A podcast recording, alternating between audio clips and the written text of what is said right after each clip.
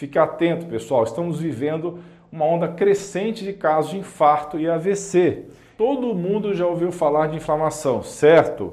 Mas a verdade é que poucos sabem que ela é um processo natural de cura que o nosso corpo utiliza. Isso quando ela é uma inflamação aguda e passageira.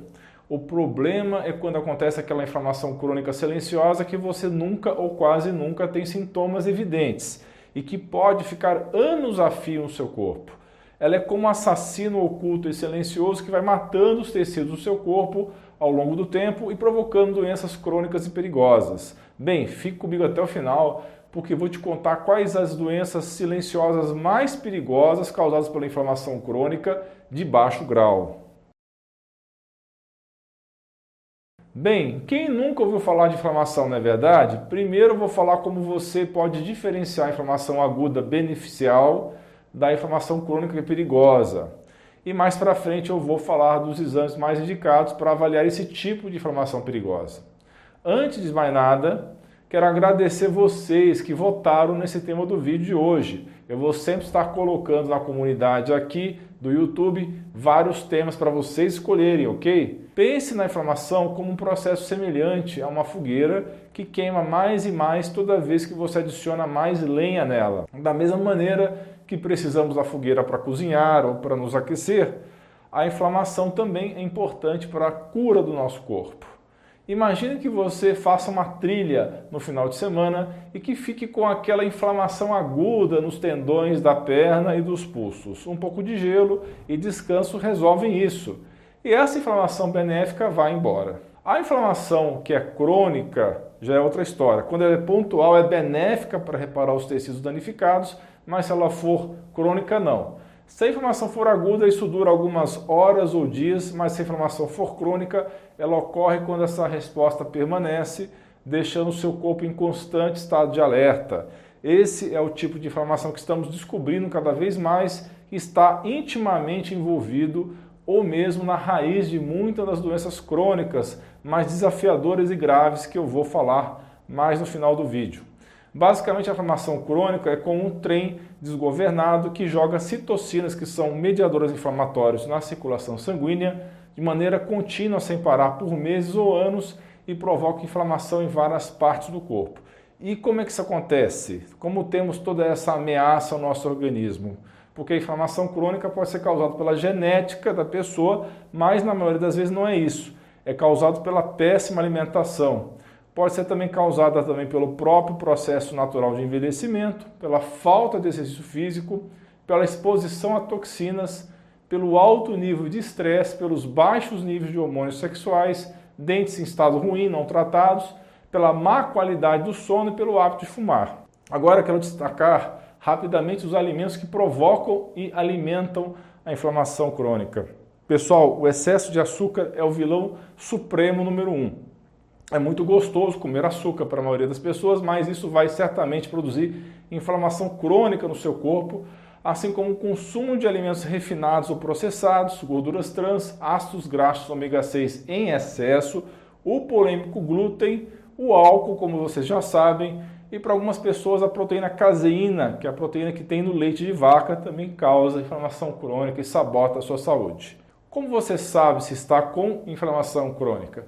Os sinais de que seu corpo está inflamado cronicamente incluem aquela gordurinha abdominal, problemas intestinais como intestino preso ou solto, problemas na próstata, dificuldade de dormir, falta de rendimento quando você faz atividade física, exercício na academia e estresse quando você acorda de manhã. Existem também exames específicos que mostram como está a inflamação crônica, como é o caso da proteína C reativa ou proteína ultrassensível de alta sensibilidade. A ferritina, quando ela está alta, também pode indicar inflamação perigosa. A insulina alta e o fibrinogênio aumentado, entre outros exames. Converse com seu profissional de confiança de saúde para verificar essa questão.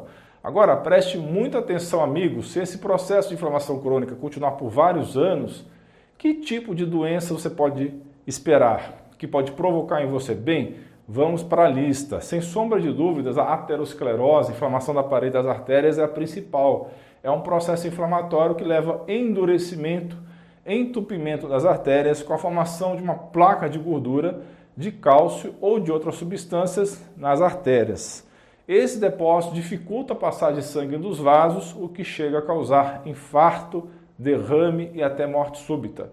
Fique atento, pessoal, estamos vivendo uma onda crescente de casos de infarto e AVC.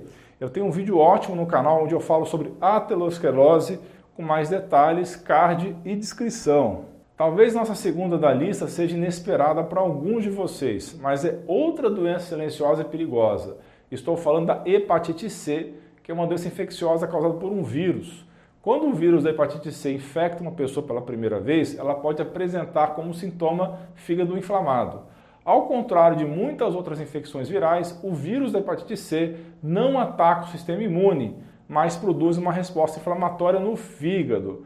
Mais uma doença silenciosa e perigosa relacionada à inflamação. A osteoporose pode ser definida como uma doença óssea que ocorre quando o corpo perde muito osso, produz muito pouco osso ou as duas coisas ao mesmo tempo. A osteoporose é silenciosa e mais comum em mulheres com mais de 50 anos, apesar que as mulheres e homens mais jovens também podem desenvolver essa condição.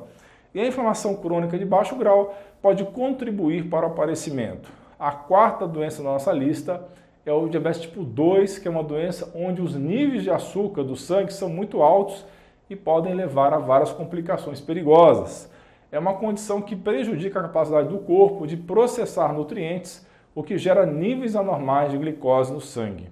As células das pessoas com diabetes não conseguem funcionar como deveriam, o que pode prejudicar o metabolismo. É uma doença silenciosa, perigosa e causada por inflamação crônica. Nossa quinta doença muito comum e bem silenciosa é esteatose hepática. A doença hepática gordurosa é um problema de saúde que provoca um acúmulo de gordura extra no fígado. É totalmente normal que o fígado tenha uma pequena quantidade de gordura, mas quando esse nível de gordura atinge de 5 a 15% do peso total do órgão, temos o caso de gordura ou esteatose hepática. Ela não apresenta sinais e por isso considero bem problemática. Também tem um vídeo no canal eu vou deixar no card na descrição.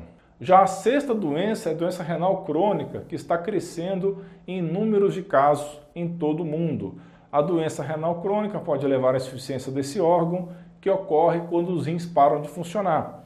Ela é caracterizada pela perda súbita da capacidade dos rins de excretar resíduos, concentrar a urina, conservar eletrólitos, são minerais, e manter o equilíbrio hídrico.